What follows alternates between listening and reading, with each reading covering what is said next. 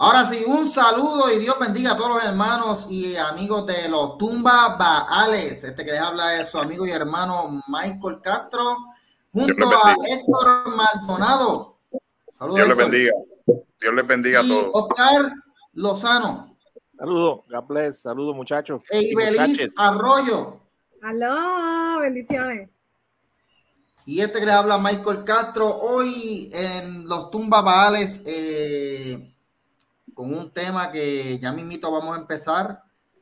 Pero antes de empezar, quería, eh, ¿verdad?, hablarles de algo que me llamó la, atención en las noticias que están, se están viendo, en la, eh, ¿verdad?, que yo estoy compartiendo la página Noticias Cristianas alrededor del mundo.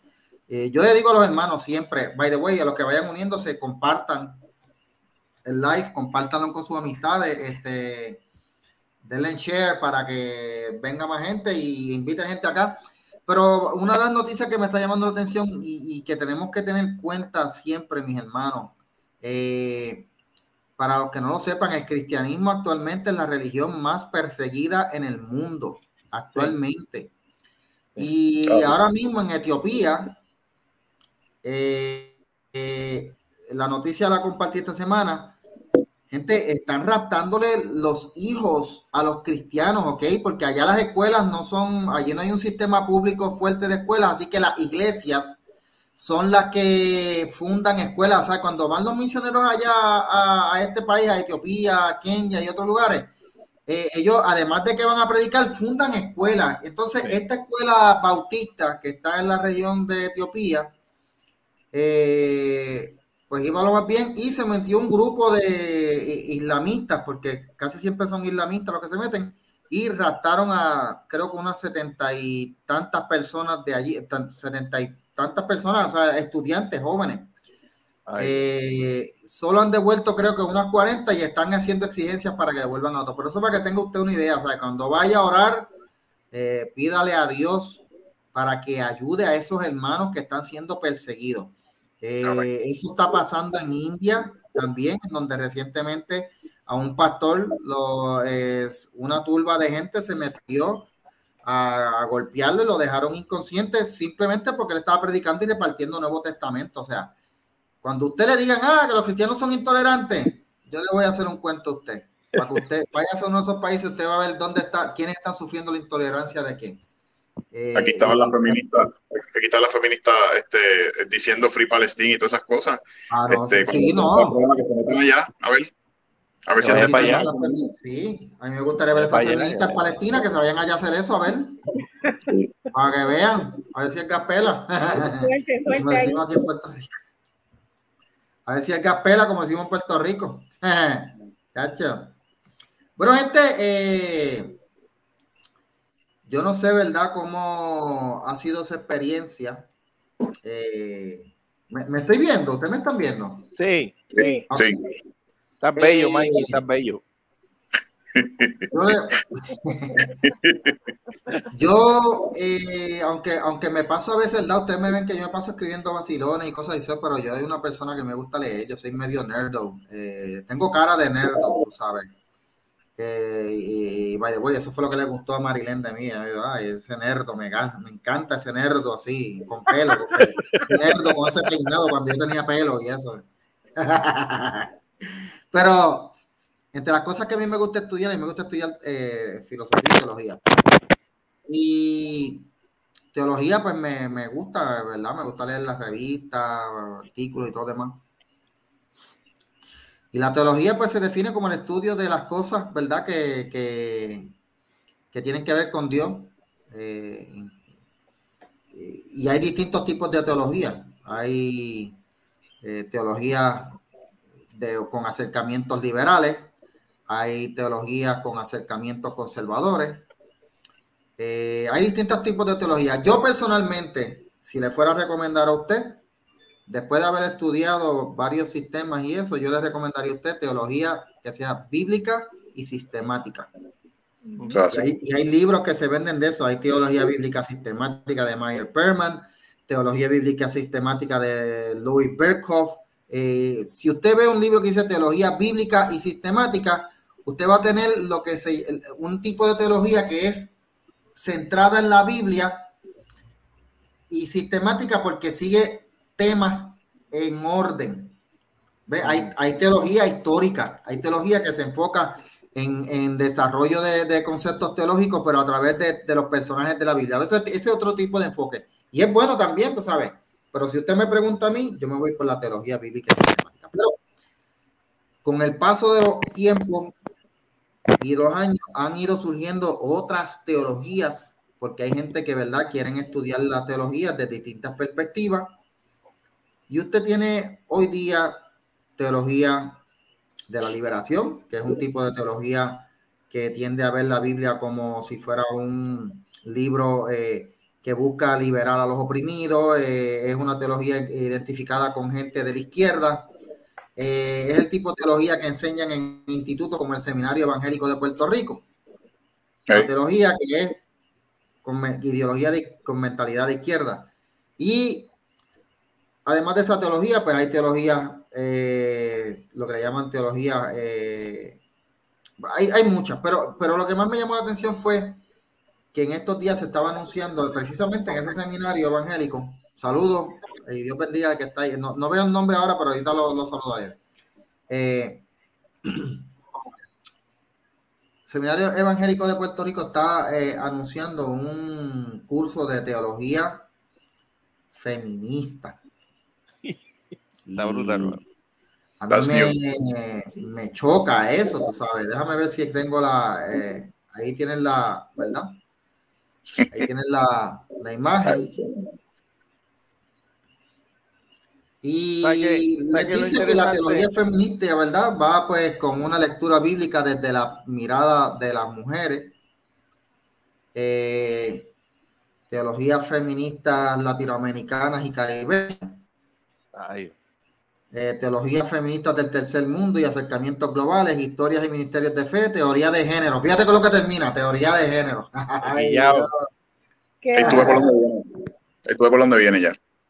Tú sabes que el, el, el, diablo por lo general se disfraza, tú sabes, el, el diablo por lo general se disfraza, pero aquí, mano, olvídate, se tiró con todo colmillos y rabos y, y, y, vamos a zumbarnos. Digo, perdónenme, en verdad, ya, ya, ya dije que la teología feminista es del diablo, pero yo, lo vamos a explicar por qué.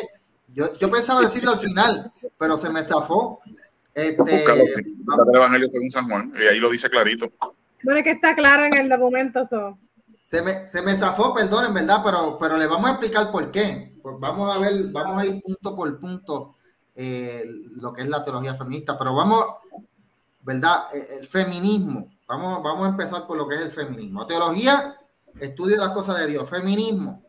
Feminismo fue una ideología que empezó a, a principios, a finales del siglo XIX, a principios del XX, que buscaba que, que la mujer tomara una posición en el mundo eh, y tuviera em, los mismos derechos que, que el hombre, porque históricamente la mujer en la sociedad se le ha eh, negado muchos espacios y eso es un hecho histórico, ¿sabes? No se va a negar. Uh -huh. El feminismo cuando empezó lo que buscaba era pues que la mujer pudiera votar, que la mujer pudiera trabajar, porque a la mujer no se les permitía trabajar antes.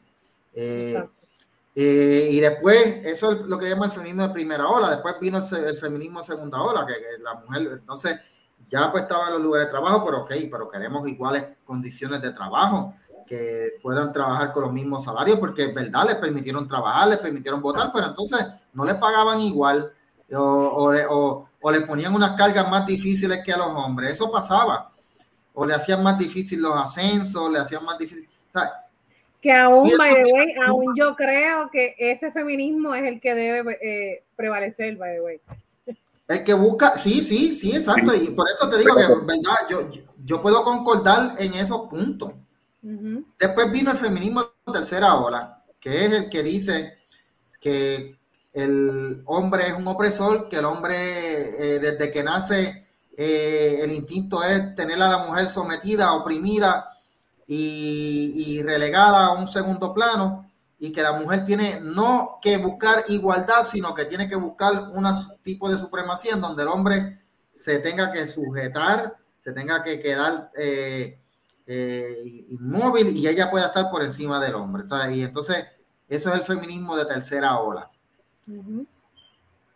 Bíblicamente, ¿verdad? Como vemos usted la cosa? Vamos a empezar con, con Ibelis, que es aquí la que más puede hablar de esto, porque este tema, yo no sé, ¿a ti te atrae? ¿Te atrae ese curso, Ibelis? ¿Te, te, te, gustaría anotarte ahí? Bueno, me, nota, me gustaría anotarte, anotarme por el simple hecho de saber qué es lo que la barbaridad que están diciendo. ¿Verdad? Para no, para que no me cuenten y saber de primera mano qué es lo que están diciendo. Sí, pero eh, Ibeliz, tú no, tú no durarías dos clases, a ti te votan en la, a, la primera o la segunda. Me conocen también. Definitivamente, seguramente sí, me, me despedirían del, del curso. Em, para mí es absurdo el, el pensamiento moderno sobre el feminismo sobre todo cuando quieren solapar la imagen del hombre, cuando realmente inicialmente, si no hubiese sido por los hombres, no hubiesen las mujeres podido lograr eh, el sufragio y entre otros beneficios, porque eran los hombres los que dirigían eh, las posiciones importantes dentro del Estado y del gobierno. Así que el hecho de querer solapar y a la figura del hombre para mí es totalmente absurdo porque ellos son nuestros mejores aliados para lograr lo que, ¿verdad? Lo que nos hace falta. Eh, como se dice en el pasado, creo que se puede hacer en el presente también. Eh, sobre lo moderno y sobre el curso, pues yo pienso que, y sobre lo de la Biblia, la Biblia tiene, como tú dijiste al inicio, tiene, es, es sistémica, o sea, tiene una razón de ser y separar el contexto de la Biblia para acomodar un pensamiento moderno del feminismo es absurdo. Eh, porque es simplemente negar que ese libro eh, fue inspirado por Dios ante todas las cosas. Y yo pienso que las personas que quieran acomodar la Biblia a su beneficio no han tenido un encuentro, primero que todo, con Jesucristo. Eh, y eso yo se los he comentado a ustedes. Yo pienso que si no tienes eso clave en tu vida, no importa lo que tú quieras acomodar a, tu conveniencia, no va a hacer sentido ninguno. Ok. Eh, Héctor, ¿cómo tú lo ves? Bueno, si tú, si hablamos, ¿verdad? Este, estoy, estoy de acuerdo con Ibeli. Este, totalmente lo que ella, lo que ella habló, este, lo que quiero añadir a esto, mira, lo que hay que ver eh, si vamos desde el punto de vista bíblico, vamos a la palabra sistemático, hay que ver primero Génesis, propósito, por qué Dios crea, cuál, qué es lo que conlleva, qué es lo que lleva a Dios, qué es lo que mueve a Dios a crear la mujer, el propósito. Y, y si tú miras, este, en Génesis te explica completamente cómo fue que, que, Dios creó a la mujer y por qué la creó, y el hombre que estaba solo y no era bueno, y por ahí sigue la, la, la, dinámica, ¿verdad? Pero entonces, eso es algo más importante todavía. Si tú llegas, si tú vas al momento cuando cuando Adán peca, porque fíjate, a quien, a quien Dios le llama la atención cuando surge la, primera desobediencia, el primer pecado de la humanidad, ¿quién fue? No fue Eva, fue a quién? Adán. ¿Y por qué Adán? Porque a quien Adán, con quien Adán habló directamente fue con quién, con quien con Dios habló con Adán, ¿verdad? Eh, no porque Adán fuera menos importante, no porque Eva fuera menos importante, sino porque cuando Dios establece las reglas, el que está es él y le dice lo que tiene que hacer. ¿Qué pasa? Se supone, eso, eso iba a fomentar esa, esa acción de Dios hablar con Adán, se supone que Adán se sentara con su esposa y le hablara y le dijera, mira, mi amor, ven acá. Esto tiene que ser así, o sea, establecer una, una base de ponerlo, de que ellos dos, como se iban a complementar el uno al otro, hubiera esa, esa, ese diálogo y esa comunicación para que entonces esos dos fueran uno solo y la comunicación entre ellos no fuera uno mayor que el otro, sino los dos iguales. Por eso es que Dios sale y le dice a Adán, pecaste, porque él no se lo dijo a Eva, fue a él y él tenía que estar pendiente a su esposa y tenía que hablar con ella y, y estar con ella.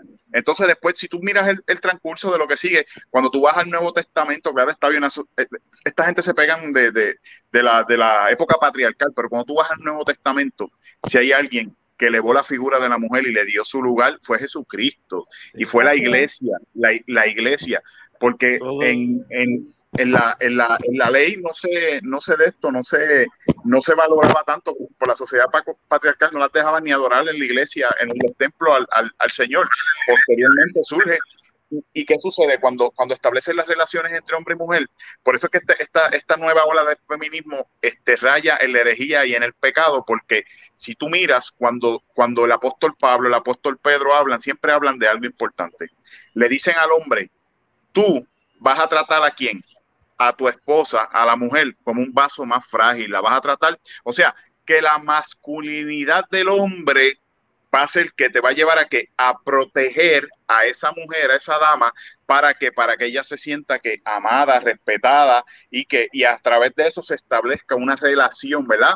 Porque y le dice, ámala, trátala como vaso más frágil, cuídala, hazla tuya, no la y también dice por ahí en un lado que si tú la aborreces estás aborreciendo tu propia tu propia carne y por ahí sigue y entonces le dice a la mujer respeta a tu marido entonces, en el contexto de que de que de que haya una igualdad entre los dos. Entonces, si tú vas a la, volvemos a la palabra, la palabra en ningún momento te está diciendo que uno va por encima del otro, no te presenta al hombre como un abusador, como un violador, porque lo que tú estás diciendo, Michael, de la, de la feminista o la feminista nueva, el, mensaje es que el hombre es un, atropellador y un violador. Así que hay que decirlo porque eso es lo que, eso, eso es lo que ellas llevan.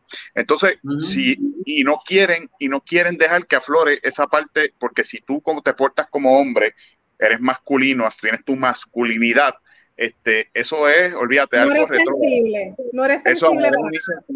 Cuando, cuando lo que nos hace a nosotros, porque los hombres y mujeres a nivel espiritual son iguales, pero físicamente y emocionalmente somos distintos.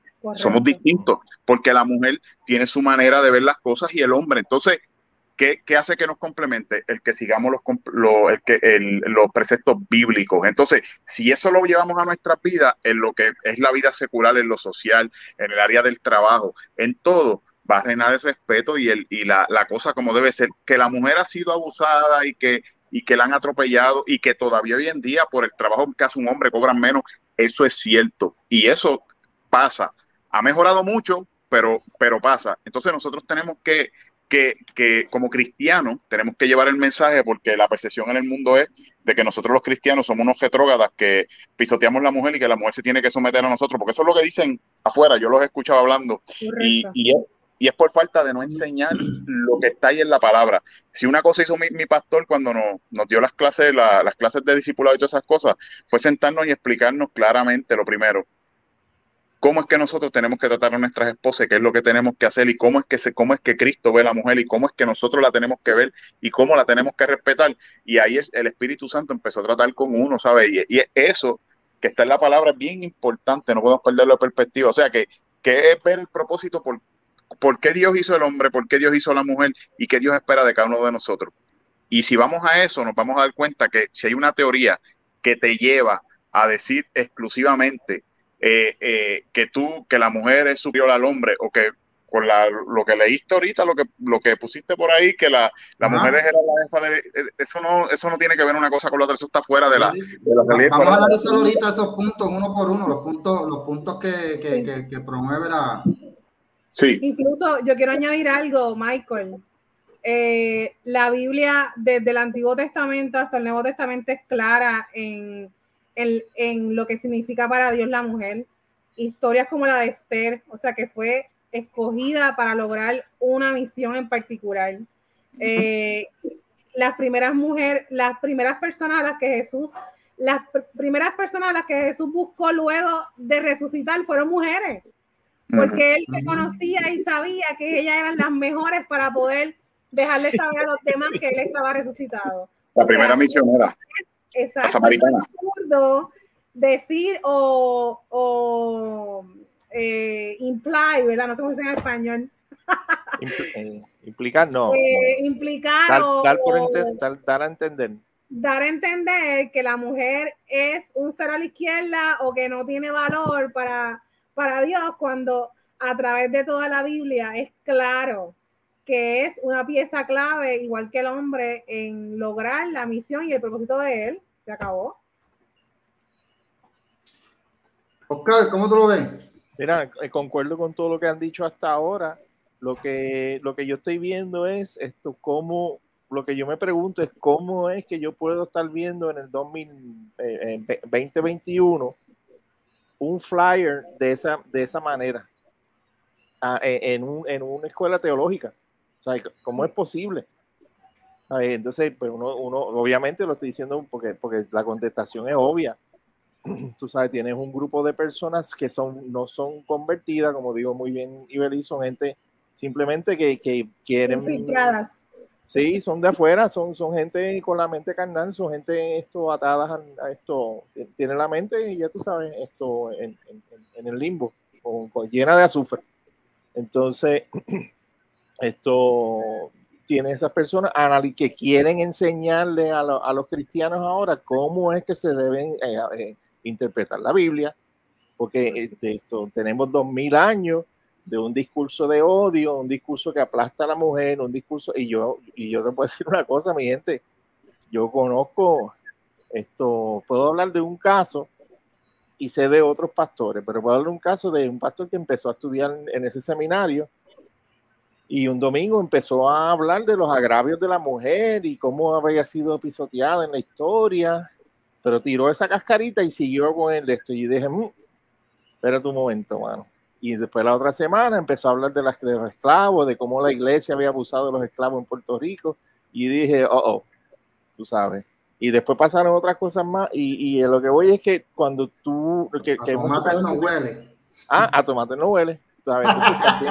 un tipo, mira, un, muchacho que yo sé que Dios lo ha usado, que ama al Señor y para aquí para allá, pero que cuando se pone a, coger estas clases estúpidas, vacías, esto no se dan cuenta que son, que son hasta antibíblicos, que son, son lo que enseña es división, porque cuando tú, tú no lo tienes que mirar, tú puedes ver estas clases, ver el contenido, ver cómo se da la clase y te estás dando cuenta que lo que hay es un resentimiento, una, un agravio, una búsqueda de justicia. porque apelan a eso, esa es la intención. Exactamente. a eso.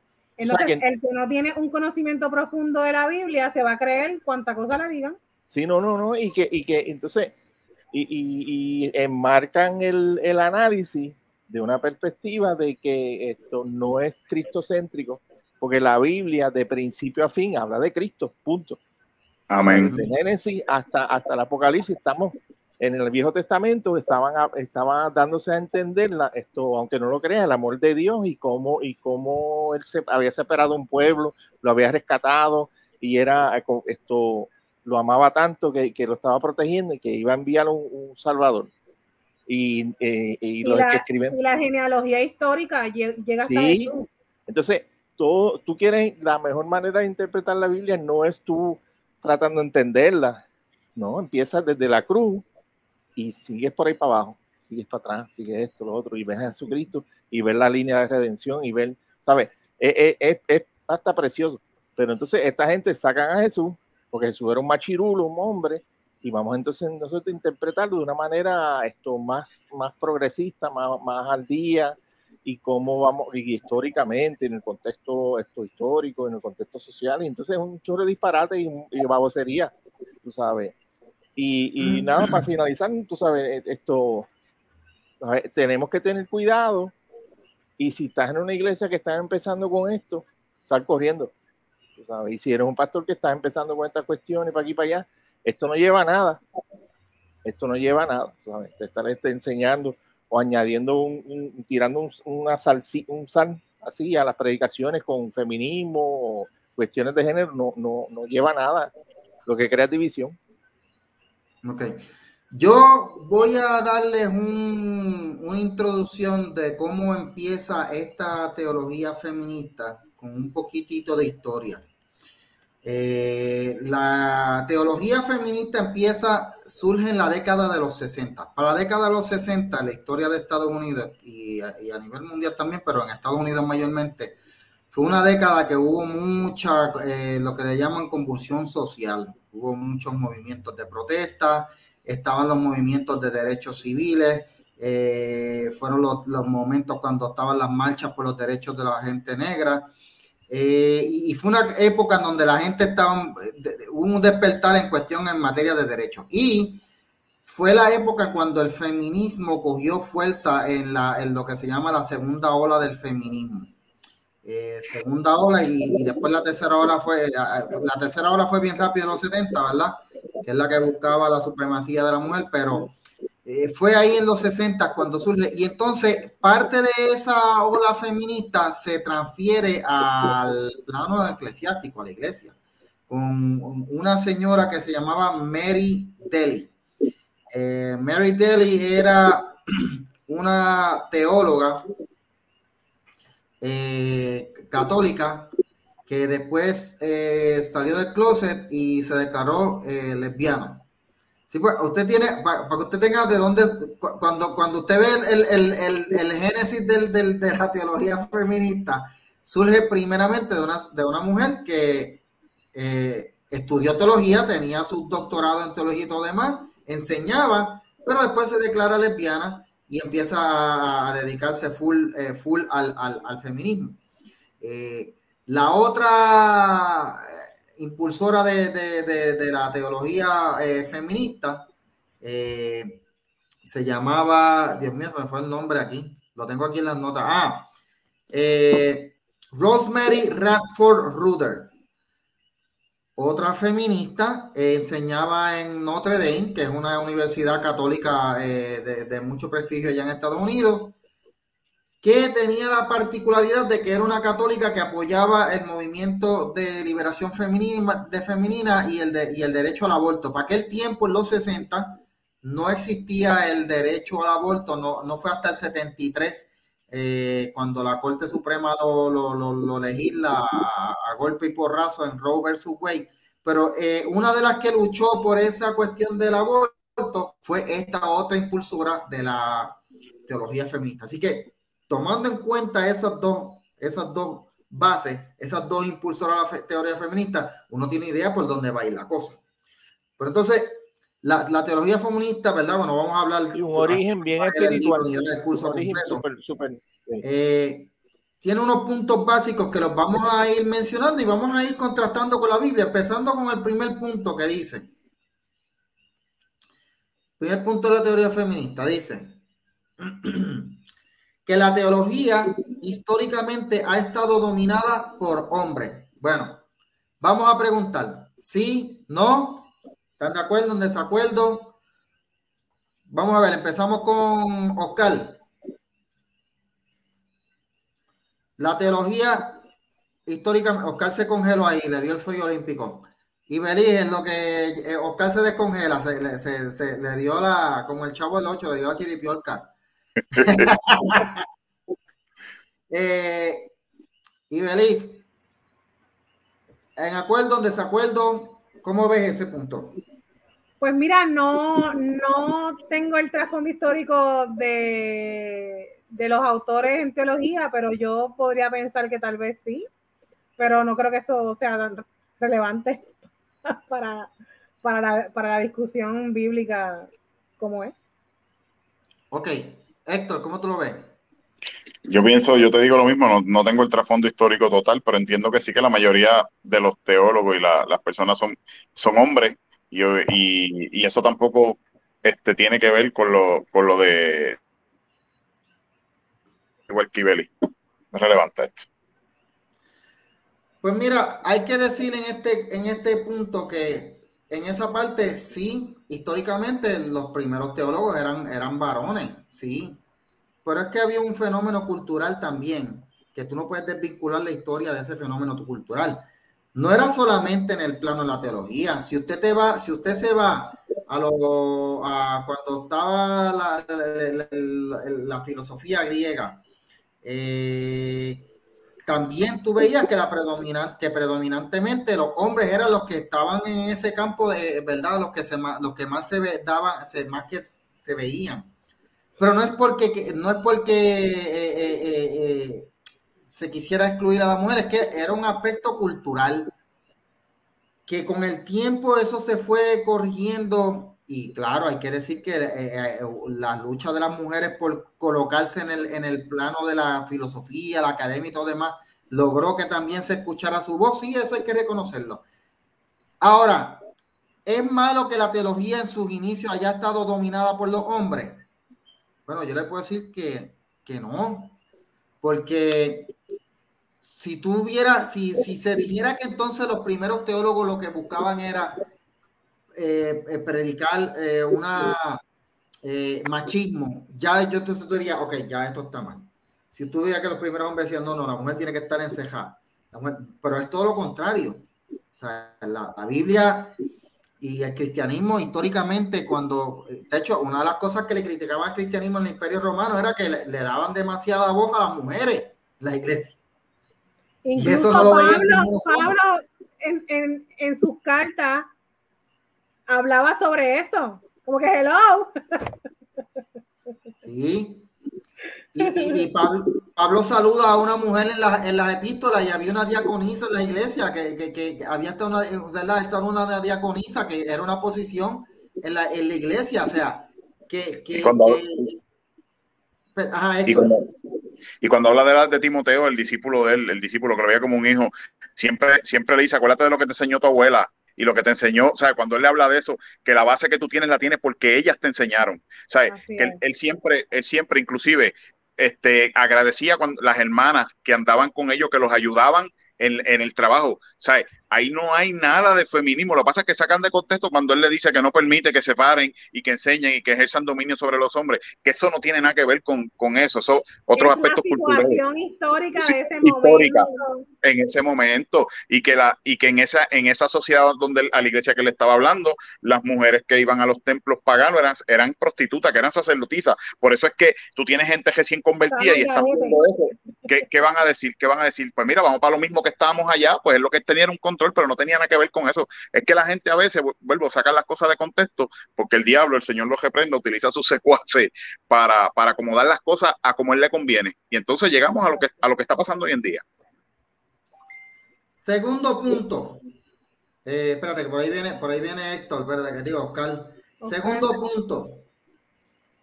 Eh, según los postulados de esta teología, ellos no buscan disminuir a los hombres, sino afirmar ambos sexos con, la, con las razas y grupos sociales. Y esto tan enredado, enredado, enredado, que tú dices, espérate, que ellos están diciendo que quieren afirmar, what? Con las razas y grupos sociales. Fíjate cómo están mezclando la lucha social y grupos sociales. ahí como, como, cómo se sale el rabito izquierdista de esta teología hay que decirlo. Sí, eh, By the way, una de las una de la, una de la, de las propulsoras de esta teología, no, no lo quiero mencionar, pero búsquenlo en Wikipedia, era también una marxista eh, que, que, que, que, postulaba, eh, seguía los postulados del comunismo. Así que usted ve por dónde va la cosa. O sea, ¿qué es esto de que no busca disminuir a los hombres, pero afirmar ambos sexos? ¿Qué, qué es eso? ¿Con qué se come eso? ¿Qué, qué me quiere decir? ¿Alguno de ustedes entiende eso? Sí, eso, mira, Mikey, es, es contradictorio porque cuando, cuando tú ves la Biblia, lo que está, ¿sabes? El Señor en su mensaje lo que está buscando es unir, hacer un pueblo, hacer un solo cuerpo, hacer, hacer una, de un grupo, ¿sabes? Una, una unidad, un colectivo realmente genuino, real, como se supone ¿sabes? Uno en Cristo. Entonces, esa, esa aseveración, tú estás viendo, ok, pues entonces vamos, vamos a separar para unir. O sea, vamos a dividir, vamos a dividir y así, entonces así, entonces vamos a ayudar a todo el mundo, porque entonces si dividimos y lo separamos y lo ponemos a pelear, pues vamos a arreglar la cosa. Porque eso, Yo creo que, eso resume perfectamente el, el, tema. Sí. Y usted no ve que causa división el tema, oye, no hay más nada que buscar. No hay más nada ah, que buscar. eso sí. Sí. mira, mira, cuando tú vas yo, yo escucho a Oscar hablando y Belis a, Michael en ese tema, a eso me viene a la mente Hechos, capítulo 2 en adelante. Después que se forma la iglesia, hubo un momento, hubo un momento que hubo una diferencia entre las viudas de los judíos y las viudas de los judíos que eran griegos, ¿verdad?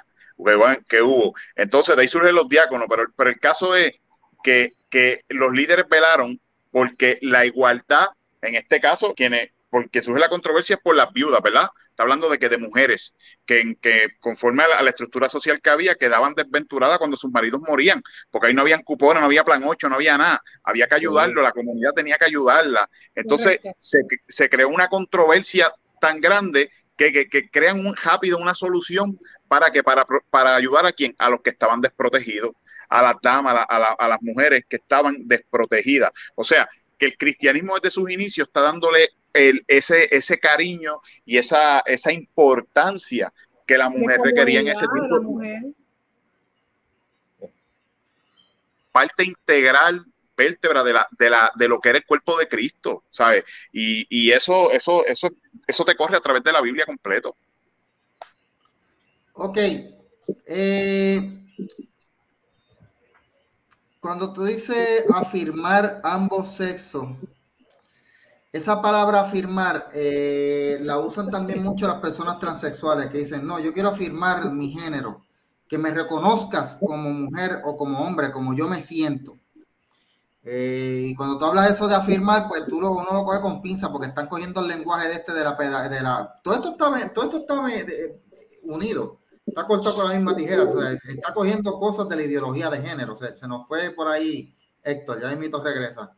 Sí. Este eh, tercer punto, la teología feminista, feminista mira la Biblia desde una perspectiva feminista que critica, niega, reta o corrige conceptos cristianos tradicionales. Esto, esto sí que hay que, hay que dedicarle tiempo. ¿Cómo, ¿Cómo que tú criticas a la Biblia? Ya, vamos, ya empezamos mal. ¿Cómo, es que tú estás criticando la Biblia? ¿Qué es eso? Sí, Mikey, acuérdate que, esto nace, si tú miras el, como tú muy bien describiste, las que, las que fundaron este movimiento, esta, esta ola nueva de, feminismo esto, teológico, esto, en los orígenes de ellas son de, teoría crítica, de, teoría marxista, de teoría de, de, construir. Entonces, eh, eh, eh, si tú conoces muy bien cómo se hace la desconstrucción, lo que se hace, se cogen los textos y se analizan y se buscan los, los, ataques, el diálogo opresor, las frases que oprimen y todo eso. Y ellos lo que están haciendo es eso, cogen la Biblia y dicen, mira, eh, ¿viste esta parte? ¿Ve? Que mandaron a apedrear a las mujeres, ¿ve? Y viste esta parte que me... Entonces, eh, entonces, si estás, estás, tú sabes, estás, en tu tiempo de, de, ciclo menstrual, pues entonces eres inmunda y eso es ofensivo. Y siguen por ahí para abajo y no ven, sacan el contexto histórico, sacan o lo, o lo enaltecen. Ese Dios que odia a las mujeres porque los las mandó, ¿sabes? Eh, eh, es una estupidez, ¿sabes? Y entonces, cuando tú lo ves así, que dice que quiere corregir conceptos, ¿quién les pidió a ella que corrigieran algo? ¿Quién es, quién, no hay que corregir nada. Cristo todo lo consumió, Cristo fue la, el, consumió todo en, la, esto, fue lo máximo, fue el que él corrigió todo lo que había que corregir, corrigió la condición de, pecado del hombre y el que va a hacer. Para eso fue su muerte, para corregir todo eso. Para corregir todo, no, pero ellas saben más. La feminista Ahora, y tú, tú no entiendes porque tú estás criado en el ambiente cristiano y nosotros somos, tenemos una óptica nueva y progresista criticar. Ok. Eh, criticar conceptos cristianos. ¿Qué conceptos cristianos van a criticar? ¿Verdad? Hay que ver qué conceptos cristianos tú vas a criticar. Eh, lo otro es que dicen negar conceptos cristianos, negar conceptos cristianos, o sea, eh, pero no son específicos. ¿Qué conceptos cristianos tú vas a negar? ¿Verdad? Lo que no le conviene. En general, es, es, es, como que son, ellos lo escriben y cuando encuentren por dónde hacerlo, pues ese va a ser el concepto que van a criticar, el del momento. Ok. El próximo que dicen ellos es que van, estamos en el punto 3, ¿verdad? Retar conceptos cristianos. ¿Qué es eso? Vamos a hacer algo, vamos, a hacer algo. Un concepto cristiano que hablamos aquí hace un tiempo atrás, la autoridad de la Biblia. Yo me puedo poner a criticar la autoridad de la Biblia. ¿Qué, ¿En, qué, ¿En qué yo me voy a basar para criticar la autoridad de la Biblia? Porque es un concepto. O yo voy a negar la autoridad de la Biblia, que es un concepto cristiano. Yo voy a negar la autoridad de la Biblia. Ya yo tengo un problema si yo estoy negando la autoridad de la Biblia. Eso es lo que discutimos del nivel 1 de... Exacto, sí, lo, lo, la, la, la, la, jerarquía teológica. Yo voy a retar, eh, eh, estamos hablando de un solo concepto, retar la autoridad de la Biblia. Yo voy a retar la autoridad de la Biblia. No. O el otro, el, el otro enfoque de ellos es corregir el concepto, concepto cristiano. Yo voy a corregir la autoridad de la Biblia, corregir. ¿Pero quién soy yo? A mí, a mí, lo que me da gracia es que... Corregir a Pablo, corregir a... Sí. Ajá. De hecho, mira, ahora, mira Mikey, yo conozco, yo conozco un hermanito que se bebe ese Kool-Aid, ¿sabes? Que está bien metido en eso. yo creo que ustedes saben quién es. Yo no, yo no le puedo dar foro, pero tú sabes, ya yo, ya, ya yo le he dado tanto cantazo en el muro de él que ya yo no, yo, tú sabes, ya, ya me da pena. ni, voy ya. Y él ahora va al mío y me saluda y todo eso, parece que me extraña. Pero él se bebe ese, ese, ese, Kool-Aid, bro, bien brutal, tú sabes, este marxismo cultural en la en la Biblia. Y él, tú sabes, ve eso como real. O sea, no, porque la Biblia está mal traducida. Él empieza con una traducción, que eso a que traducirlo en un marco afrocentrista y sigue por ahí para abajo. Y yo dije, are you insane, bro? Are you insane? Sí. De hecho, eh, eh, dice Biblia, antes sea Dios verás y todo hombre mentiroso. O sea, si tú me vas a decir que tú me vas a corregir, retar o algo, no, no, no, perdóname. Eh, la Biblia eh, va mi autoridad, mi base es lo que dice la Biblia. De ahí en adelante es lo demás. De hecho, yo siempre desde que era pequeño,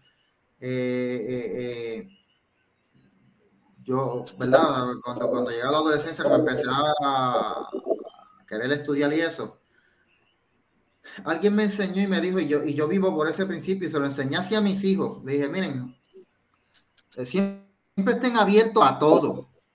Y cuando estén en la iglesia, la iglesia que ustedes vayan, ¿verdad? Ya mis hijos van a su iglesia por allá. Eh, aprendan y, como dijo Pablo, a, examinarlo todo y que tengan lo bueno. Pero tengan en cuenta algo. En el momento que tú estés escuchando a alguien que esté hablando más de teología, más de filosofía, más de otra cosa y menos de la Biblia, ten cuidado y pídele a Dios, porque tiene que, la Biblia tiene que tener más peso que otras cosas en las iglesias. Yo siempre que oigo un mensaje, una predicación, todos los mensajes que yo oigo, en el momento que yo escucho que hay más cuentos, más, más eh, ilustraciones, más eh, pensamientos, más este, eh, consejería positiva y todas esas cosas que Biblia, yo digo, ojo, espérate. Por eso es que yo no soy muy fan de Joel Austin. Es un motivador. lo escucho, lo escucho, pero lo cojo con pinza. No, y es más, ¿sabes, ¿sabes algo? Yo no soy Dante Gebel, ustedes lo saben, pero Dante Gebel te está metiendo Biblia en los mensajes a cada rato. Dante Gebel te dice algo que a veces se zafa y dice unas cosas que, yo digo, ay Dios mío, espérate, me, me caigo para atrás, como con Dorito, pero te está citando Biblia. que a veces yo no estoy de acuerdo con lo que cita, pero te está citando Biblia, tú sabes. Y siempre hay que tener ese cuidado ahí. Cuarto punto. Ve la teología eh, feminista, ve a Dios como un Dios liberador de los oprimidos, eh, de las mujeres y los viene a liberar del patriarcado. Ah, espérate, ahí metieron la palabra clave. patriarcado. Ay, bendito. Yo no sé, Héctor, yo no sé en qué, en qué parte de la Biblia tuviste protestas de mujeres con pañuelos verdes o algo así, no sé. En ningún lado, eso, será nuevo, ¿verdad? Yo no, eso yo no lo he visto. Lo volvemos a lo mismo, lo que pasa es que esta, esta gente están, tan este, están haciendo un, sincretismo entre lo que son lo, el contexto cultural y el contexto teológico, lo que el, contexto de lo que habla la palabra. Hay, hay en la Biblia seguro que existe el, concepto patriarcal, pero fue en una, dispensación específica, ¿sabes? Y tú no puedes utilizar, tú no puedes ver a Dios, eh, ver el patriarcado que Dios estableció en la Biblia, ¿verdad? En el Antiguo Testamento como una, como algo malo, porque eso fue lo que utilizó Dios con Abraham para traer a quien a su hijo y por ahí la descendencia que llegó hasta aquí, hasta nuestro Señor Jesucristo. Eh, eh, y la, hay cosas, aspectos culturales que tú no los puedes mezclar con lo que es la, la, la lo que el mensaje cristocéntrico de la Biblia. Ahorita Oscar dio un punto bien claro, habló bien claro. Esto tiene, no puede crear división y tiene que ser de quién, tiene que tratar de quién, de Cristo. Cuando este, esta gente están llegando a ese punto de ver a Dios como un liberador y hablan del patriarcado, te están hablando de un mensaje homocéntrico, o sea, dirigido hacia el hombre. Cuando Dios lo que la Biblia trata de Cristo, Pablo dice que por él, por él y para él fueron creadas todas las cosas y toda la Biblia tiene que ver por el amor de Dios a su hijo Cristo. Eso, esto no, esto, esto, yo lo perdona si me pongo hasta gago, ¿verdad? Pero es que es que hay, hay cosas. Hablar del hombre es arrogancia. Eso es así, eso es así. Arrogancia primero que todo. Amén. Amén, amén. Y, amén. Y eso no, no, eso no va a ningún lado. Entonces, sí, Cristo vino a libertar a los oprimidos. Eso, eso está claro. Y lo dice y, la, y habla de eso el mensaje cuando, cuando habla de la, cuando Isaías empieza a hablar de Cristo, habla de todas esas cosas. Pero no vino a liberar a las mujeres del patriarcado, porque es que Cristo siempre, Dios desde, desde el inicio, desde Génesis hasta el final, está tratando a la mujer como lo que es, como esa parte importante, integral y dándole su lugar. Ah, que hay culturas y culturas, eso es otra cosa. Pero el mensaje de Cristo, de Dios, es el mismo siempre. Ahí no hay nada que tengan, que contradiga, no hay nada en la Biblia ahora mismo. Y si ustedes lo saben, ¿verdad? Corríjanme, pero no hay nada que hable de eso, de, de, que vino a liberar. a, quien, a quien Dios escogió para traer a, a Jesús al mundo, eh, obviamente, fue a una mujer clave en la historia. Gracias por. Gracias. ¿Sabes por qué? Pude escoger al hombre, pero no. Escogió a la mujer. Pero mira, pero te voy a decir más gracias. Para aquellos que dicen esa, la contestación a eso, sabes que el pecado llegó al mundo por un hombre y no por la mujer. Porque cuando María, mira, mira cómo es esto, María que tenía que ser virgen para que Cristo pudiera nacer santo y sin la naturaleza pecaminosa. Porque cuando Adán y Eva pecaron, ¿qué pasó? Que entonces entró el pecado y la naturaleza pecaminosa la heredamos nosotros. Pero ¿qué pasa? María, siendo mujer, virgen, concibe de quien? Del Espíritu Santo, que es Dios, que es santo, y al no haber el proceso de, la unión entre el hombre y la mujer, por eso es que Cristo nace con naturaleza santa y no nace. Si hubiese, pues, claro está, una vez ella pare a Cristo y después concibe a través de José, los hermanos de él, ahí sí ya ellos nacieron con esa naturaleza. Pero ¿qué quiere decir? Que el pecado entra al mundo por el hombre, no por la mujer. ¿Sabe? Que hasta eso, hasta eso Dios lo establece, porque tenía que ser de una virgen. ¿Sabe? No podía un hombre tocar a no, Dios no podía no podía un hombre tocar a María para que para que entonces naciera algo santo de ella, no tenía que ser de Dios mismo. Y por eso es que es la, la, la, lo principal de, de eso. Se imagínate, hasta ese punto Dios eleva la importancia de la mujer en nuestra, en nuestra salvación y en nuestra vida. Por lo tanto, por lo tanto, el concepto de patriarcado se cae. Seguro, seguro. Y chequéate, y chequéate, mi gente, uno, uno ve esa frase así, uno dice, ah, ya esa gente está loca, pero tiene una, una connotación, una base bien, bien esto ocultista y, y mala, tú sabes, satanista porque eh, esto está convirtiendo la imagen del hombre en Satanás, en el, enemigo de la mujer, en, lo más malo que hay. Está diciendo que Dios viene a librar a la humanidad de los hombres. no, está, no es que tenemos un problema espiritual de, pecado. Y estos demonios que se llaman hombres. Sí, entonces, entonces, pues, entonces no, no, no es que Cristo vino a salvarnos de Satanás, no, vino a salvarnos de los hombres. Esa es la connotación que está dando, ¿sabes? Es, bien heavy. lo podemos ver así, pero por encimita, ah, pues, esta gente está tostada, pero está diciendo el enemigo mayor de, de, de, toda la humanidad son los hombres, el, el, poder que ejerce los hombres sobre, sobre la, la cultura y sobre las mujeres.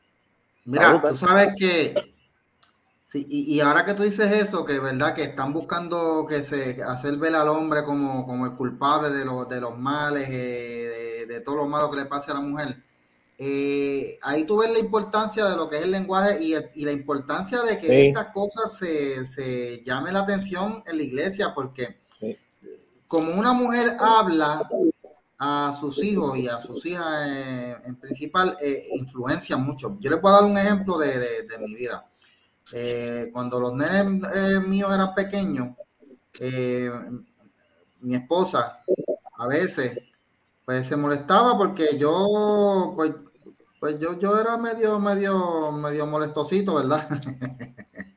Estoy confesándome aquí. la cosa es que, que Marilén a veces decía, pero ven acá, pero yo a veces siento que estoy criando, en vez de tres hijos, estoy criando cuatro porque tú pareces otro nene más aquí, qué sé yo, ¿sabes? Yo lo cogía chiste, yo lo cogía chiste, yo me reía. Pero en una, Marilén eh, se dio cuenta que, que, dijo, espérate, yo no, esto no está bien, porque un día escuchó a la nena hablando igual. Y dijo, no, espérate, espérate, espérate, yo no quiero que ella tenga esa mentalidad porque yo te lo digo a ti, porque yo sé que de esto yo tú lo estás cogiendo a chiste, pero ella no lo está viendo como un chiste, ella lo está viendo como que todos los hombres son así, son ignorantes, son unos niños de esto. Y, y, después de eso, Marilén misma se dio cuenta, tú sabes, dijo, no, no, mira, no, no, no, no, vamos a hablar de esto. Cuando yo tenga que decirte algo, ya te lo digo aparte, no te voy a decir delante. Pero esta visión de decir que pues, Dios vino a librar del patriarcado o, la, o mencionar el patriarcado, eh, hace ver automáticamente como al hombre como un opresor, las mujeres van a ver a hombres como enemigos. Eh, y si esto se le enseña a las niñas, a las niñas, ¿verdad? En la escuela y en las escuelas bíblicas, lamentablemente, pues usted va a crear una, una, una, una visión que lo que hace es dividir, promover la división y la iglesia no está para crear división. Cualquier cosa que crea división viene del diablo. Así que ya tenemos una prueba de que esta teología es del diablo, porque crea división. Número 5, promueve visiones igualitarias entre hombre y mujer. Y esa palabra igualitaria hay que cogerla con pinza, porque una cosa es que tú busques promover la equidad entre hombre y mujer, que eso aspiramos todos, que todos tengan la misma oportunidad. Pero igual, igualar es otra cosa. Igualar es decir, espérate, si hay un hombre que está en una posición elevada, hay que bajarlo para que esté a nivel de la mujer o subir a la mujer. Eso es lo que dice no, también quiere decir que los roles son iguales. Exacto. No somos iguales. No. Los roles son totalmente distintos. o sea, anatómicamente. Emocionalmente. Distinto, emocionalmente, porque cada uno aporta algo a la unión de ambos. O sea, eso no, eso está comprobado científicamente. No somos iguales, punto. De hecho, eh, tú sabes que ahora los hijos míos ya son mayores, ya se fueron de casa y todo. Aunque yo me veo como un nene, pero este. pero tú sabes que eh, en casa ellos se criaron conmigo, con mi esposa, y eh, a veces mi esposa y yo nos ponemos a hablar de cuando nos mandan mensajes, este, porque a veces ellos nos mandan mensajes diciéndonos, fíjate papi, gracias por esto que nos, eh, que nos dijiste, nos, eh, nos enseñaste cuando éramos nenes o de esto. Y a mí me dicen unas cosas y a, mi esposa Marilén le dicen otras, porque no somos iguales. Es distinto. Hubo unas cosas que yo pude enseñarle, unas cosas que yo pude ayudarlo, que no lo podía hacer ella y viceversa. Correcto. Eh, así que esta idea de que no, la igualdad, qué sé yo, no, señores. No hay nada malo con que hayan diferencias. Igualdad a la fuerza es, mira, es, lo que hace daño, ¿sabes? Eh, cada familia tiene que, ajá, perdona, Ibeli. Dividir lo que estamos diciendo hace rato. Dividir, exacto, sí. Buscando igualar lo que hacen es que dividen. Sexto punto, aquí es donde a mí me, aquí es donde de esto. La teología feminista toma aportaciones de fuentes gnósticas de principios de la, de la era, y cuando hablamos de la era es de la era después de Cristo. Antes de Cristo, ¿verdad? La, eh, la, historia se divide antes de Cristo y después de Cristo. Estamos en la era después de Cristo, pues, de principios de la era, o sea, cuando empezó la era después de Cristo, las fuentes gnósticas como fuentes. Y aquí es donde esto me preocupa, porque usted sabe lo que es el, el gnosticismo, ¿verdad, Héctor? Tú tú que le metes más a esa cuestión que yo, que es el gnosticismo. Yo, lo que te puedo decir, te puedo dar un ejemplo de gnosticismo.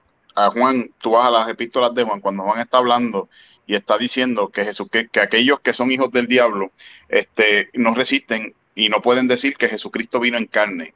Y él lo está diciendo por algo en específico. Ahí había una, una infección de gnosticismo, un virus de gnosticismo, que decía que el mira que herejía, que el cuerpo es el que peca y el alma no peca.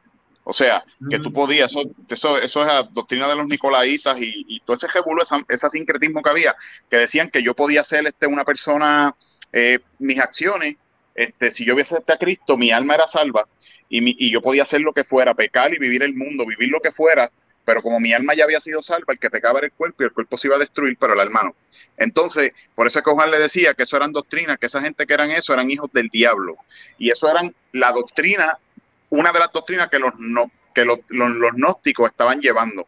¿Por qué? Porque eran filósofos metidos dentro de qué? Del evangelio, gente que nunca fue cristiano, que estaban por ejercer, por, por estar ocupar posiciones para tener liderato y poder controlar las masas desde ahí. Y entonces metían toda esa, toda esa enseñanza y toda esa, todo ese, todo lo que llaman eh, lo que Michael está hablando ahorita de los, de los filósofos, del sofismo, de todo lo que tiene que ver con, la, con el humanismo, en, la, en, la, en los racionamientos de ellos de hombre, y lo mezclaban con la religión, y eso es lo que está pasando. Entonces, si tú coges esas doctrinas y esa mogolla, por decirlo así, hablando español puertorriqueño, y la metes y la quieres unir, vas a hacer de un cuadrado, vas a hacer un círculo.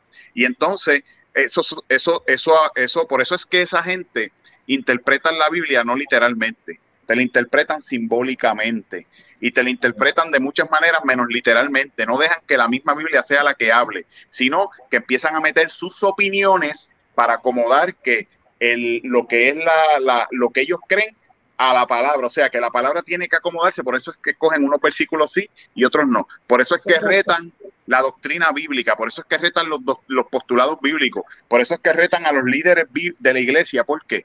Porque quieren acomodar lugar, o sea, no, no matan, como dice Colosenses 3.5, a hacer morir lo terrenal en nosotros, no. Ellos quieren que la Biblia se, se amolde a su manera de vivir y a su mundanalidad.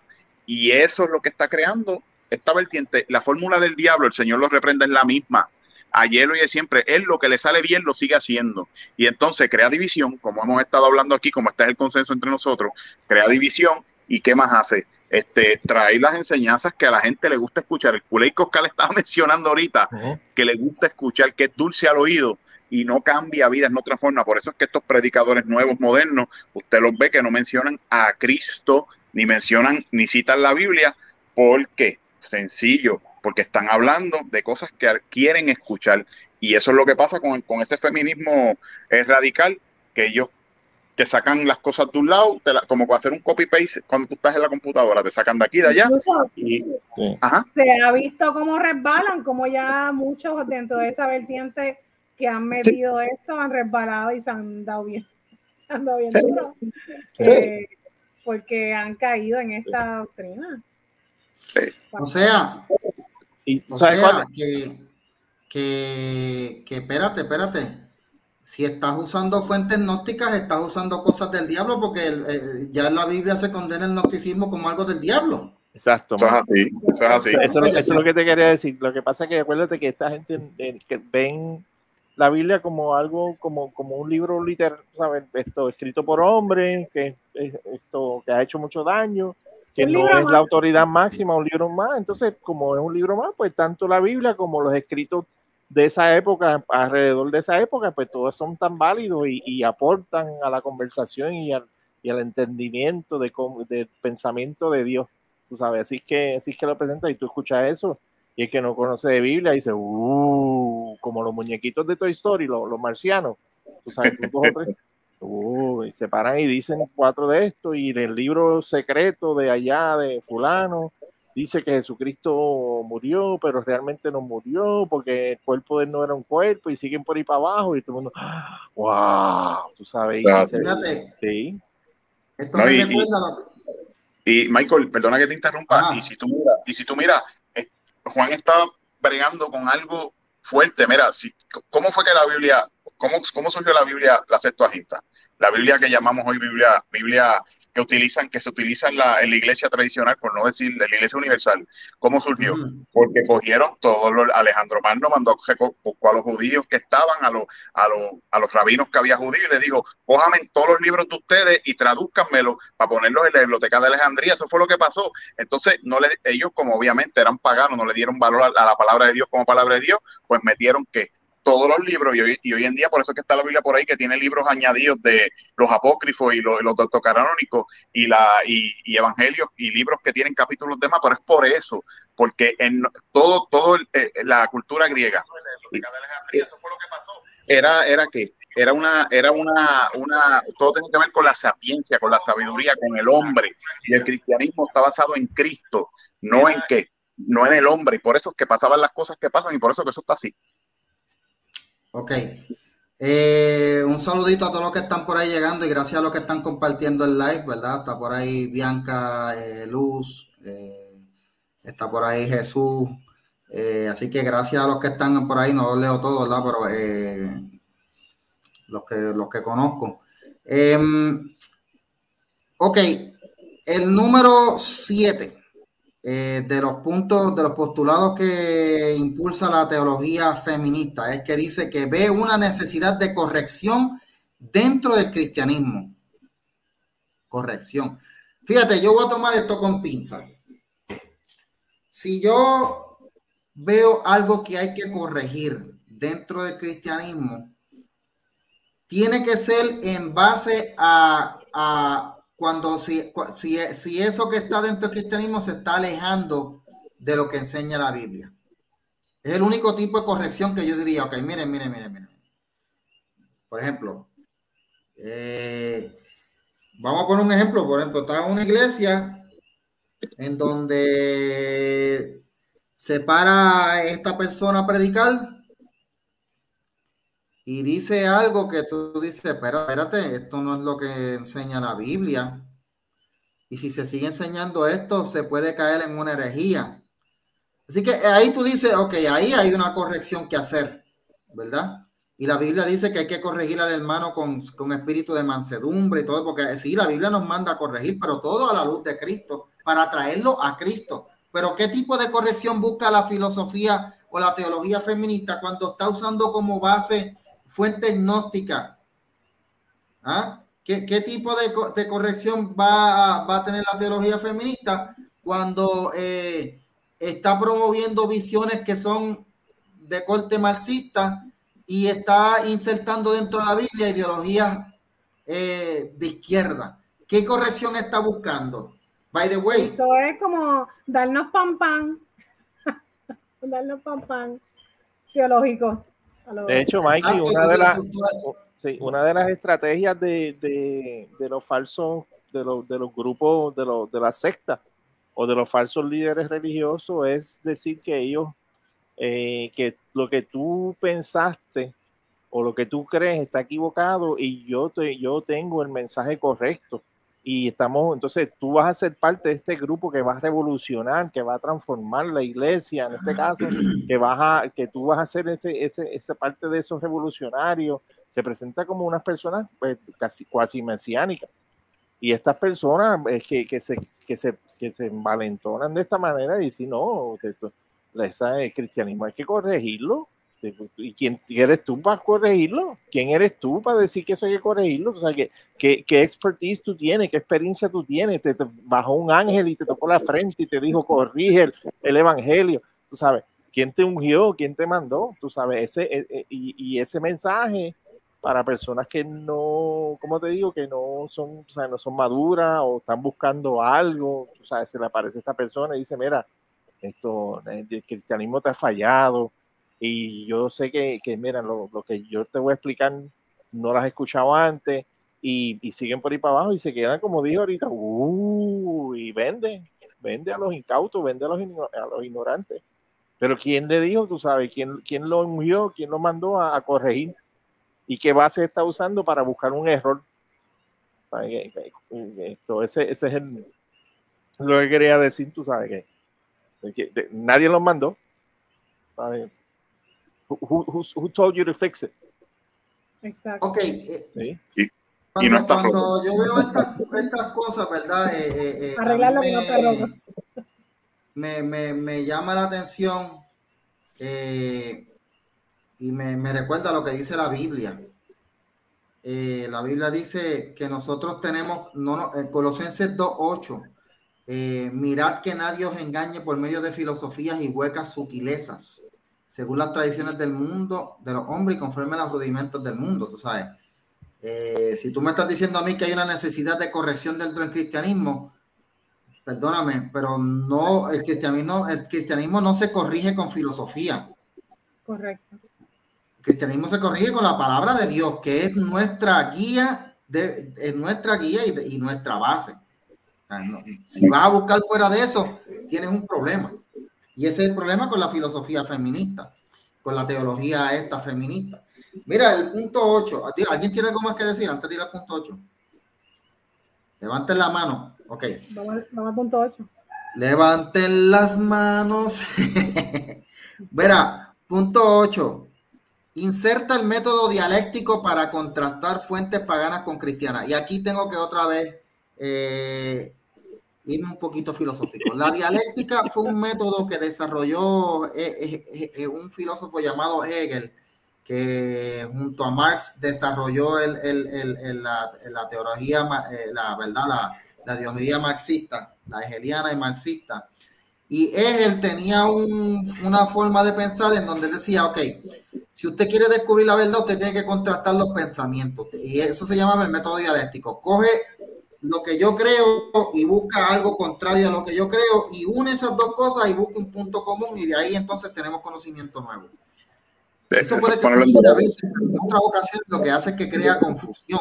Y cuando tú estás diciendo que tú vas a coger fuentes paganas con cristianismo, contrastarla y de ahí sacar una verdad, perdóname, no.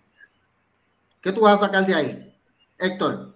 Mira, Michael, este, eso, eso del método dialéctico lo puedo, lo puedo interpretar según lo que estuve leyendo, viéndolo como, como, eh, como si tú fueras a coger el cristianismo, la doctrina bíblica, y ponerlas en un debate, un consenso.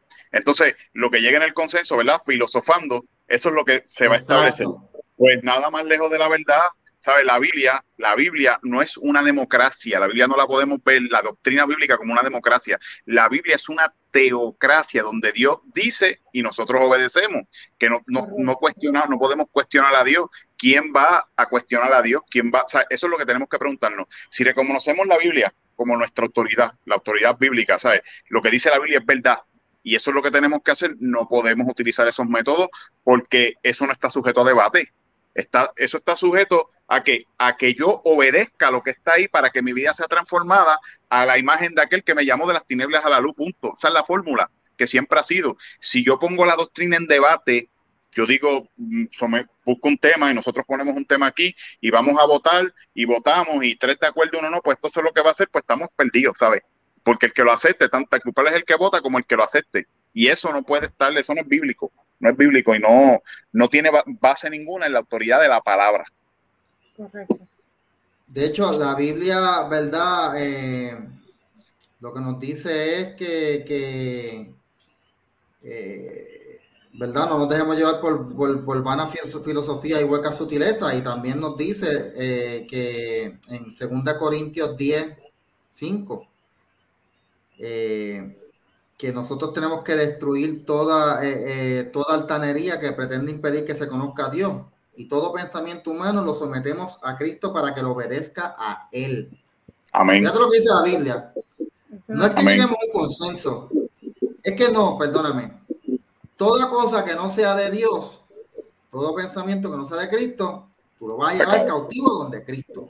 Yo no me puedo aliar, yo no me puedo mezclar, yo no puedo llegar a un consenso con nada del mundo, porque la Biblia lo que dice es que la amistad con el mundo es enemistad con Dios. Pero esta teología feminista busca crear como un puente entre la teología y la ideología mundana. Parte, parte de, la, de la, del posmodernismo, del pensamiento posmodernista es, derribar toda, toda los límites, todos los muros, todas las pues, diferencias entre una cosa y la otra. Y esto es, un ejemplo de eso. Tú sabes, te voy a dar otro un ejemplo así de, en cuestiones musicales. Tú vienes y coges a Mozart Mozart y dice, ok, vamos entonces a analizar en Mozart eh, eh, dentro del contexto de Bad Bunny, a compararlo. ¿Qué es eso? Exacto. Entonces tú vas, no, porque entonces está, está de estos complejas de Mozart. Esto, yo creo que lo que hacían era, era muy difícil y había que hacer las cosas más simples con un, tú sabes, entonces baja a Mozart la complejidad musical de Mozart, sus composiciones, a una brutalidad, una cosa simple, una cosa esto básica, que es un ritmo constante con un tipo que, está hablando con un guineo en la boca, que está cantando con un guineo en la boca, y elevas a eso a, nivel de Mozart. ¿Sabes? Ese, ese, es lo que estamos hablando. Entonces tú vienes y dices que el, creador del universo nos da un manual de vida hablando de su hijo y tú lo vas a comparar con, con, sacrificios de niños, lo vas a comparar con cosas satanistas, lo vas a comparar con, con, con teorías estúpidas que lo que hacen es crear esto, enfermedad, pobreza, destrucción. Y tú me dices que eso hay que buscar un punto medio. No, papá. Mozart es Mozart. La excelencia es la excelencia. Dios es Dios y su palabra es su palabra. Sea, no me vengas con, no me vengas a dañar, no me vengas a, a crear un, un, un, tumbar ese muro. It doesn't matter. O sea, a mí no, no me interesa. Y nosotros tenemos que pelear con eso, brother. Porque hay mucha gente que son bien relativistas y no, y todo, eh, amor es amor y, y tanto lo que escribe fulano de tal es tan válido como lo que escribió Pedro y Pablo y Juan. It's not true. Santo. not true. Así que eh, por ahí va la cosa. Entonces. Que tú le, perdona, Michael, ¿cómo tú le llamas a los, cómo, y quiero escucharte diciéndole porque me gusta cuando lo dice, ¿cómo es que tú le dices a, lo, a los que no siguen la, la, doctrina de Dios, son hijos de quién? Hijos del diablo, de, ah, de Satanás. hijos del diablo. Y tiran para tiran pa el monte, y tiran para el monte. Reencarnó Genito. Sí. Mira, este, tú sabes qué, mano, ahora que me pongo a hablar de Geñito, tenemos que hacer un podcast un día eh, recordando a Geñito, mano, ¿verdad? Geñito, Geñito está brutal. A mí alguien hoy me acordó, haciendo un, una pausa, que Geñito dijo que Cristo venía en el, en el 88, ¿tú te acuerdas? Son los testigos de Jehová. los testigos de Jehová fueron. Geñito, tenemos que hacer un top 10 de las mejores frases de Geñito, empezando por Hijo del Diablo. yo lo, yo lo. Él les dijo el diablo a todo el mundo. Que, tienes que alargar la O. Hijo del diablo. Hijo del diablo. mira, mira este punto número 9. Fíjate que aquí es esto. Y mira, yo no sé si ustedes lo ven como yo. Dice el punto número 9 de la teología feminista. Entiende que la masculinidad de Jesús no es relevante para el cristianismo. Ay, ¿Eh? santo, nada más lejos de la verdad. Nada más lejos de la cuenta otra cosa. Mira, sigue para el 10. Mira, yo te, voy a, yo te voy a dar un ejemplo, yo te, voy a dar una, yo te voy a dar un punto para debatir eso, papá. Yo te voy a dar un punto. Ponle, ponle que en, en un mundo como en los cómics, que hay un otro planeta, hay un mundo alterno, otro, otro universo, pues ponle, ponle en, en, un, en, pues en uno de esos universos, eh, eh, el plan de salvación, el plan de salvación fue sacrificar a una mujer. ¿Tú te imaginas eso ahora, mamá?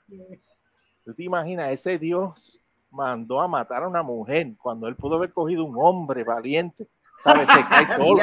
¿Me entiendes? ¿Me estás oh my gosh. Mira, mira, pero es que la Biblia misma, vamos desde el principio.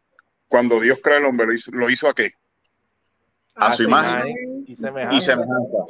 Y, y, la mujer la hizo, la hizo de a quién, a semejanza, a, a, a la imagen de quién del varón, y eso lo dice la Biblia, lo dice el apóstol Pablo. Entonces, cuando Dios, cuando dice que Jesucristo, dice, Pablo dice que el único mediador entre Dios y el hombre es quién? Jesucristo, ¿qué? Hombre. Hombre, hombre, Y está hablando, y está hablando de la función salvadora de Jesús. Entonces, es relevante que sea hombre, porque si no, Pablo es un mentiroso. Si no, la Biblia está mintiendo. Y, no solo eso, que entre los roles del hombre es proteger. Eso es así. Por lo tanto, tiene que ser el hombre, porque ese es el rol. y, como, y como les digo. Cristo es el novio, y la, eh, Cristo es el novio, Cristo no es la novia. Cristo es el novio, y la iglesia es la novia. Y hubiera sido, hubiera sido horrible, hubiera sido un cuento horrible. No, eh, Cristo tuvo que matar a una mujer, tuvo que mandar a, ¿sabes? Dios tuvo que mandar a matar a una mujer. It wouldn't make sense en nuestro entendimiento en nuestro, en nuestro, como vemos la cultura, como vemos, hubiera sido, tú sabes, una cosa horrible, tú sabes.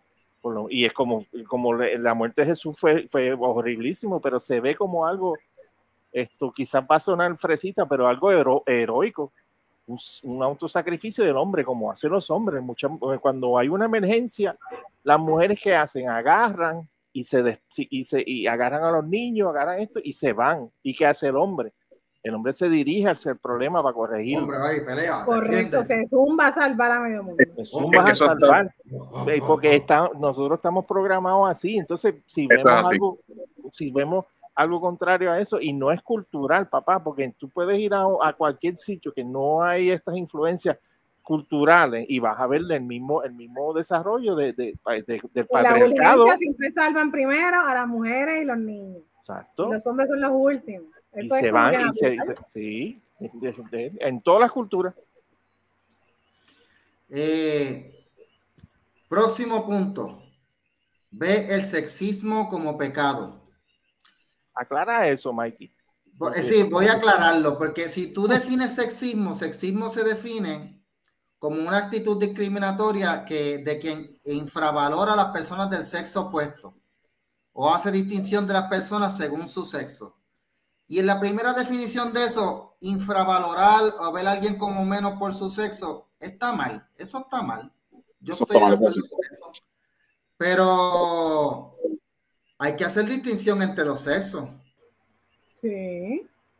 Lo que pasa es que si tú estás hablando de si tú estás hablando, eh, eh, eh, tú tienes que ver ahí qué es lo que se está tocando, ¿verdad? Hay que explicarlo, porque si estás hablando, si tú estás hablando de es rol. Amplia, es amplia la palabra, es amplia. Ajá, si estás hablando de rol que Dios estableció para el hombre y el rol que Dios estableció para la mujer, pues eso no se puede cambiar, eso no va a consenso y eso no, eso no se ajusta a la cultura que nosotros tengamos. Ahora, a lo que secularmente hacemos, yo lavo ropa, yo plancho, yo ayudo a mi esposa y no se me ha caído un brazo hasta el sol de hoy. Bueno, y eso hay que hacerlo y ahí debe haber igualdad, ahí debe haber igualdad, estar uno y eso sí. Pero esta gente te están, te están usando eso para meter por la cocina el pensamiento de ellos. Dios estableció claro el, cuál es el rol del hombre y cuál es el rol de la mujer y está en la palabra, ¿verdad? Y eso no vamos a entrar, ¿verdad? Porque eso sería otro tema, este, pero, pero no, no, no, no es pecado. Ahora, el, el, querer, el, el, menospreciar a la mujer por ser mujer, como ha pasado culturalmente en, muchas ocasiones, sí, eso estoy de acuerdo con ellos. Sí, es eso, Porque como en este caso, que la, la, mujer haga lo mismo con el hombre, porque es lo que busca esta teología, ¿verdad? Que se discrimine contra la figura del hombre como una figura clave en la sociedad. Pero chequéate, entonces tú tienes, tú tienes esa, esa, definición, si tú miras la definición feminista del sexismo, eh, es como que desbalanceada porque esto, ella, ellas son sexistas, porque ellas odian a los hombres y tienen prejuicio contra los hombres. es, como, es, como, absurdo, sí. Sí, sí el sexismo es, malo cuando son los hombres, si son ellas no. Cuando son los hombres, cuando estamos como nosotros, sí es como que la intención de, por decirlo así, eh, darle feminizar la figura del hombre, como que tienen que tone it down. El hombre tiene que sí, down. Tienen que bajarle. eliminar, ser más como la, lo cual no es. La, toxicidad masculina, el toxic masculinity. O sea, los, hombres son, los hombres son tóxicos porque les gusta jugar de mano, porque le gusta esto, porque son rough y que somos así. Yo jugaba, yo, con, yo con mis nenes, yo siempre jugaba de mano, con los varones, con la nena no jugaba de mano. ¿Por qué no? No, ella le gustaba, es más, la nena siempre cuando era pequeña le gustaba peinarme, cuando yo tenía pelo se ponía a peinarme, con los nenes no, no vamos a pelear, jugar lucha libre, ¿qué hay de malo en eso? O sea, ¿qué, qué tiene malo en eso? A veces la nena tú se ponía tú eres tóxico, eso es, tú eres tóxico, tú, Tú lo criaste tóxico, Michael. by the way, by the way en, en mi casa. Traumado, traumado. En casa, todos tenían que hacer sus tareas. en casa, eh, yo también frego, plancho mi ropa. Y en casa, criamos a, los, a nuestros hijos, dos varones y una nena, de la siguiente manera: cada uno tenía que ser responsable por su cuarto cada uno tenía que ser responsable por su ropa, o sea, ellos tenían que lavar su ropa y cuando comíamos en casa, las trasteras, cada cual fregaba lo suyo. Así es. Aquí, en casa. Lavan su ropa, lavan su cuarto. Sí, exacto. Aquí en casa, o sea, la carga no la llevaba mi esposa sola, ni yo solo. Todos aprendieron. Y by the way, pues el, el, fruto se ve pues cuando cuando mi, cuando mi hijo se casó y la esposa me dijo, no, ese muchacho, ese es oro, muchacho, ese hombre frega y cocina y todo lo demás. Ah. Yo dije, ah, pues imagínate, lo crié bien. Y, y, el, y, el, otro también, tenía una novia también que decía, ah, este muchacho es, olvídate, uh. Está encantado. Tiene 12 años nada más y él se hace su desayuno, él se hace su cena, o sea, hay que enseñarlo a los pequeños a hacer eso. Eso está bien. Y no me hizo falta teología feminista para enseñarles eso. Simplemente lo que dice la Biblia. Correcto. Vaya, yo siempre digo a los papás, cuando usted vaya de esto, léase Proverbios hasta que se lo sepa casi de memoria. Es el mejor manual para criar hijos. Proverbios. Mira, y la, la mejor estrategia, un capítulo al día y terminas en un mes. Son 30 capítulos, 21 o 30. Próximo punto, el punto final, by the way. Eh, la teología, y este es el más largo porque es que es, bien complicadito. dice, reinterpreta la historia de la iglesia a través del método crítico y usando este método ven las primeras comunidades cristianas como unas inclusivas. Según los proponentes, Jesús nunca predicó la subyugación de la mujer. Esto hay que cogerlo punto por punto, pero vale completo. Dado que las primeras iglesias eran en hogares y los hogares las que mandaban eran las mujeres, esto se toma como un indicio que en sus inicios el cristianismo tenía mujeres al mando en las iglesias. Wow, yo, me quedo como para, para, cuando tú me empiezas a decir... Que bien, empezó como que bien hasta el final. Sí, sí. que la cultura judía.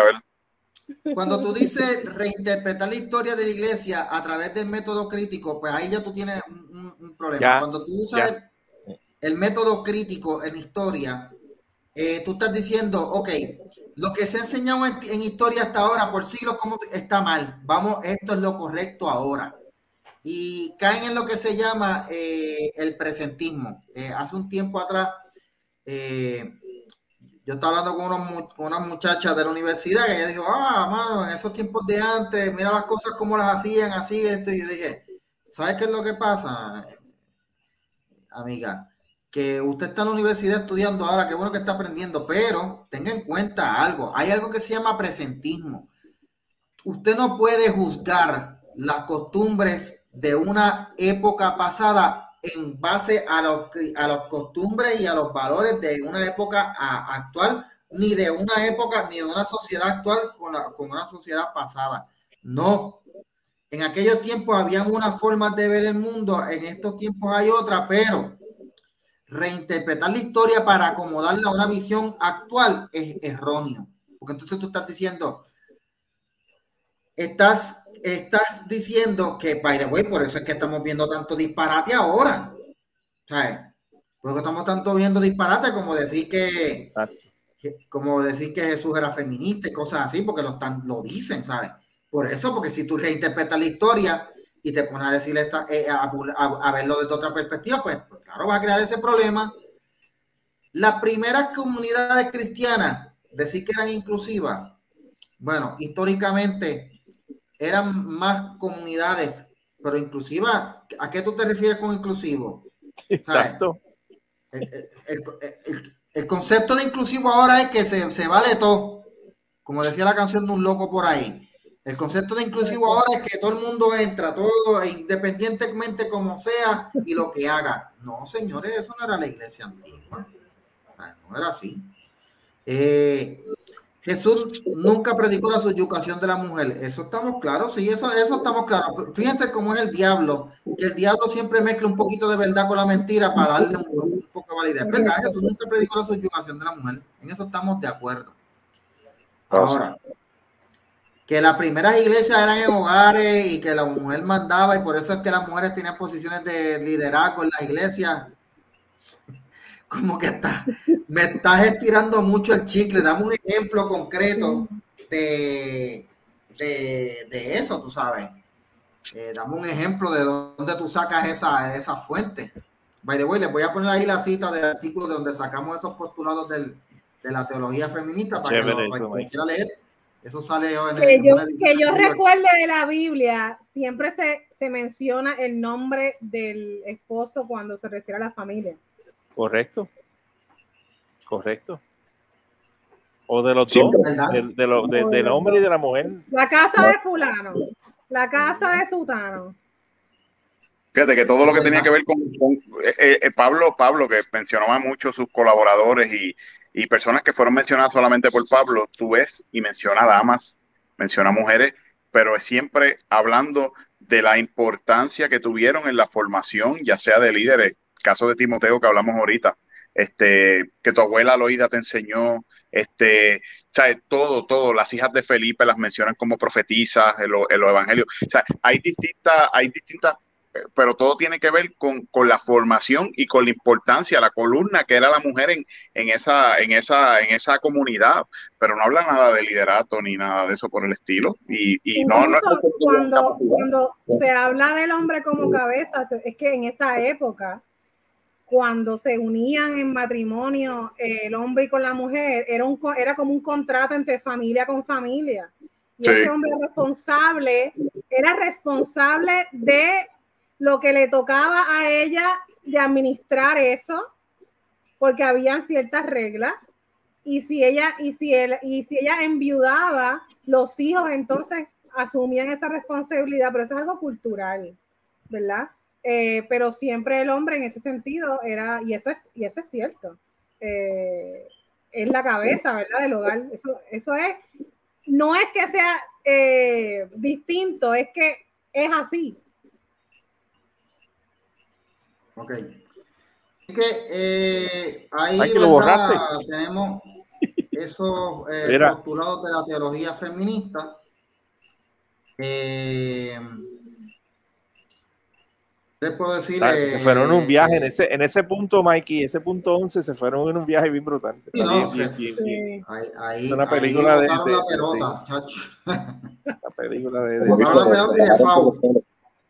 Los jalaron por los pelos, como dicen. Sí, sí, literalmente lo por los pelos, sí, sí. Y de hecho, la, y, qué, ¿y qué de importancia tiene si, si, si era la mujer era la que mandaba o el hombre era el que mandaba, si Cristo es el que manda en la iglesia? Eso es así. La cabeza es Cristo. Eso es así. Eso es, está brutal, está brutal. Pero para que tú veas que somos más ignorantes los que están tratando de, de enseñarnos y de, de, de, de, de ¿sabes? de, de, de reeducar a la, a los hermanos de la iglesia que necesitan ayuda de, estas mujeres que están, tú sabes, de, este, de esta teología de, resentido. Está fuera de liga. De acomplejado. De acomplejado, de, acomplejamiento. Yo lo que le digo es a la gente, a los hermanos, ¿verdad? Eh, edúquese. Aquí en este programa y podcast, ¿verdad? Ahorita yo voy a sacar el audio y lo, comparto. Eh, hacemos lo posible por, por educar Así que yo, yo, yo me siento tranquilo porque voy a quedar en récord en la historia junto a Ibeliz, a Héctor y Oscar, como personas que nos dedicamos a educar y lo hacemos de corazón. Aquí no hay anuncios, aquí no tenemos este eh, eh, colágeno bioactivo para que nos den promo ni nada. Ni biotín para el pueblo. Nosotros nos preparamos y hacemos esto, ¿verdad? Con, una visión de corazón porque queremos eh, educar. Así que eh, si a usted le gustó este podcast, compártalo, puede escucharlo. Eh, ahí le puse en la descripción del podcast de hoy los 10 postulados de la teología feminista que los analizamos, ¿verdad? A la luz de la Biblia. y haga usted lo mismo, o sea, piense por usted mismo. Y no todo lo que brilla es oro, ni todo lo nuevo es bueno. Eh, lo que dice la Biblia es, y lo que le puse ahí en el texto, eh, eh, ¿verdad? En, los comentarios, siempre que usted vea algo, tenga en cuenta siempre Colosenses 2.8 es más, memorice esos dos textos. Colosenses 2.8 dice, mirad que nadie os engañe por medio de filosofías y huecas sutilezas, según las tradiciones de los hombres y conforme a los rudimentos del mundo y no según Cristo. Hay un libro muy bueno que yo se lo recomiendo que se llama Fundamentos eh, Filosóficos para una Cosmovisión Cristiana. Eh, lo vi en la, eh, by the way, este, ayer estaba en la, librería de la Iglesia Bautista Carolina y el, no lo compré porque este, este, me compré otro que, que es un análisis del credo y otras cosas, pero sé que lo voy a comprar si usted puede, cómprese ese libro. Es un libro muy bueno, eh, eh, Fundamentos Filosóficos para una cosmovisión cristiana, porque es un libro que le va a analizar es bueno que usted se eduque sobre esto, sobre la filosofía, para que usted entienda por qué, cómo es que el mundo piensa, porque piensa así, ¿verdad? Y por qué piensa así. Y usted lo puede entonces seguir a lo que dice, no dejarse engañar, según la filosofía sutileza, y destruir los argumentos, que esto es 2 Corintios 15, y llevar la altivez de que se levanta contra el conocimiento de Dios. Llevamos cautivo todo pensamiento a la obediencia de Cristo. Yo no me puedo mezclar con el mundo. Yo no voy a seguir al mundo. El mundo no me sigue a mí. El mundo tiene que seguir a Cristo. Yo tengo que buscar que el mundo siga a Cristo, no a mí. por eso este tipo de teología hay que cogerlo, no con pinza, este tipo, no la coja, no la toque ni con un palo de, de 6 metros. Aléjese. O sea, hay que tirar un lanzallamas, No hay que darle break. Incluso no hay que darle break, aunque sea anunciado por un seminario o por una institución importante dentro de la comunidad cristiana. Eso no eso Quería, eso quería comentar. Mira, si usted está pensando estudiar teología, este, tenga mucho cuidado en dónde va a estudiar, eh, el, seminario teológico, el seminario evangélico de Puerto Rico, yo no, no lo recomiendo para nada.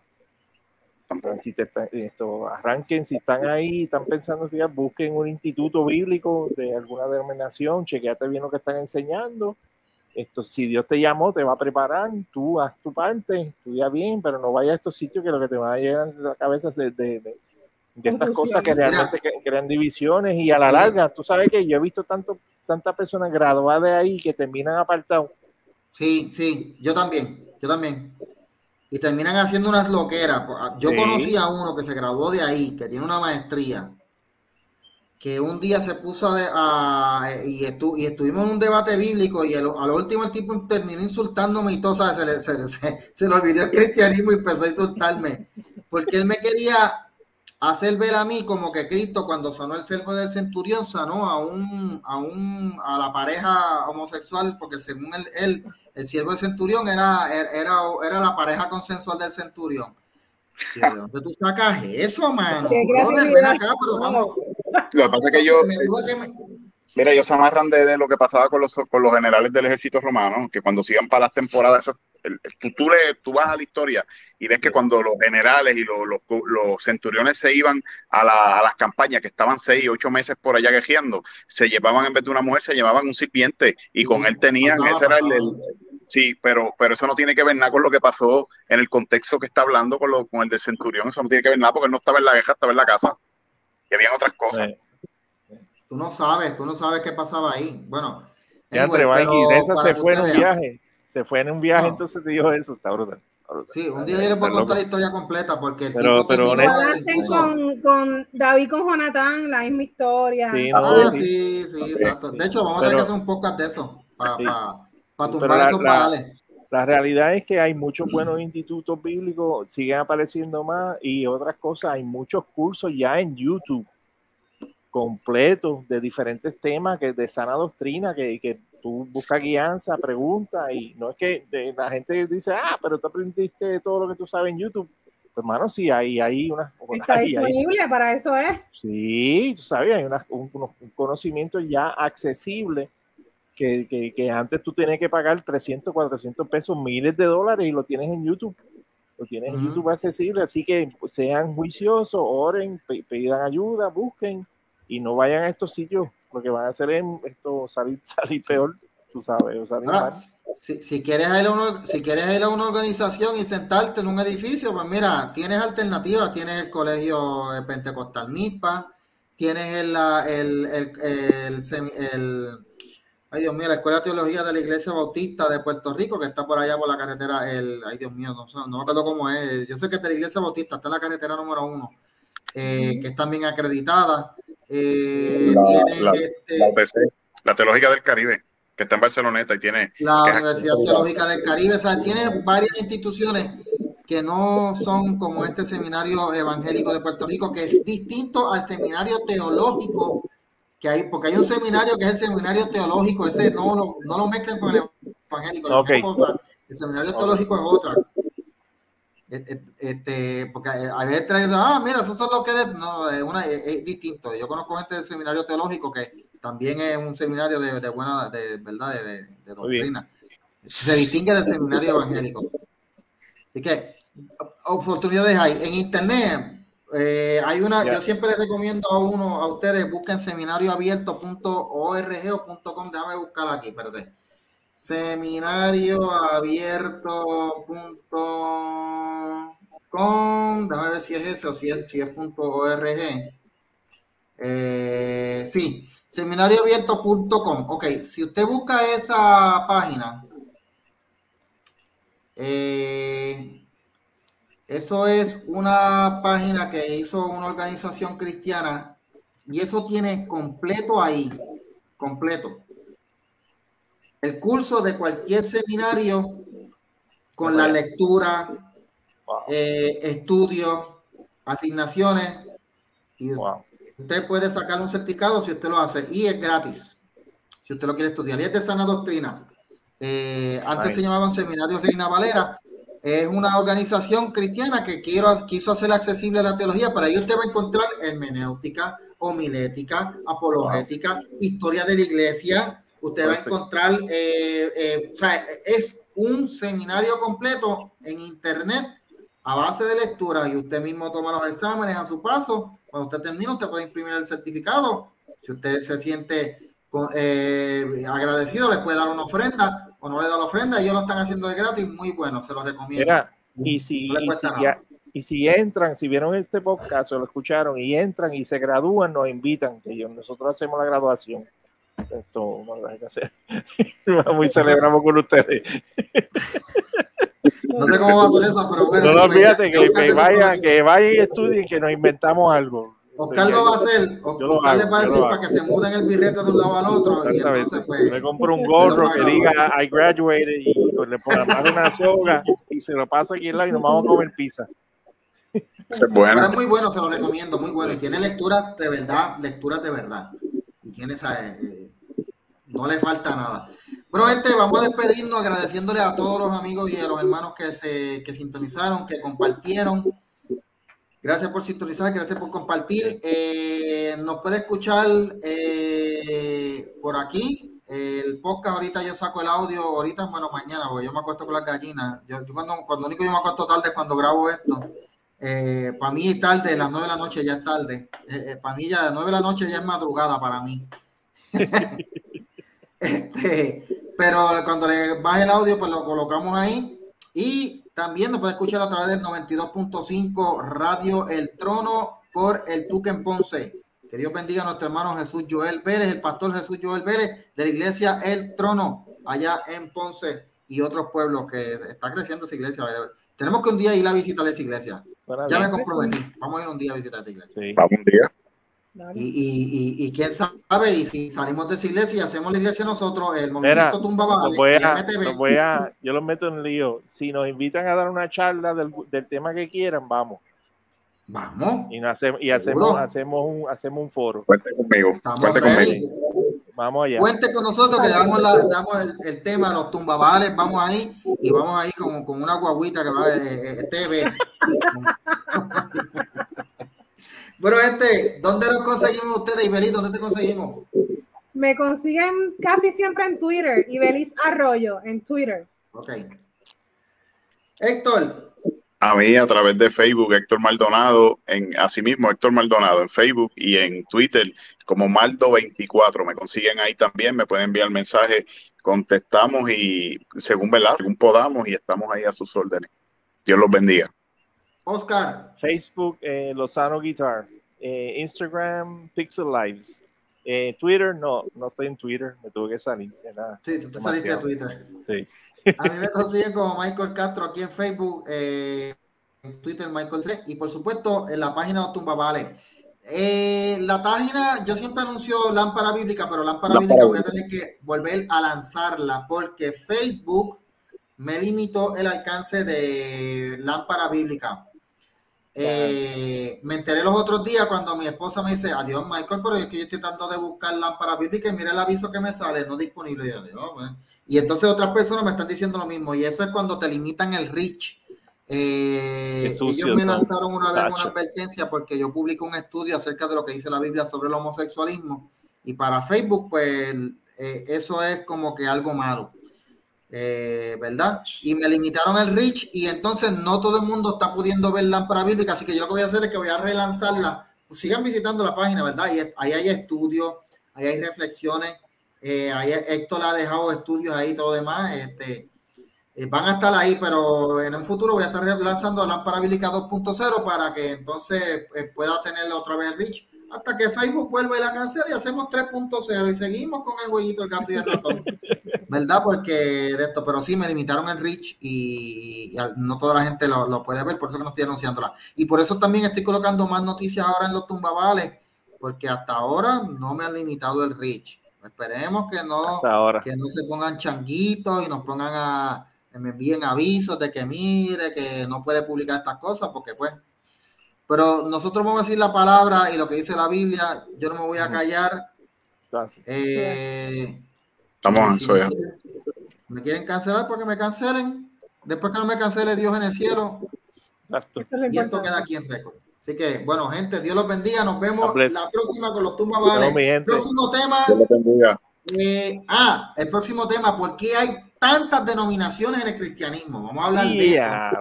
los pentecostales, bautistas, eh, eh, pentecostales liberales, pentecostales conservadores, pentecostales unitarios, trinitarios, vitarios, bueno, hay de todo, tú sabes. Así que vamos a hablar de todo eso en la próxima edición de los Tumba Vale. Pendientes, cuídense, Dios los bendiga y será Dios los bendiga. hasta la próxima. Bye, bye. Dios los bendiga.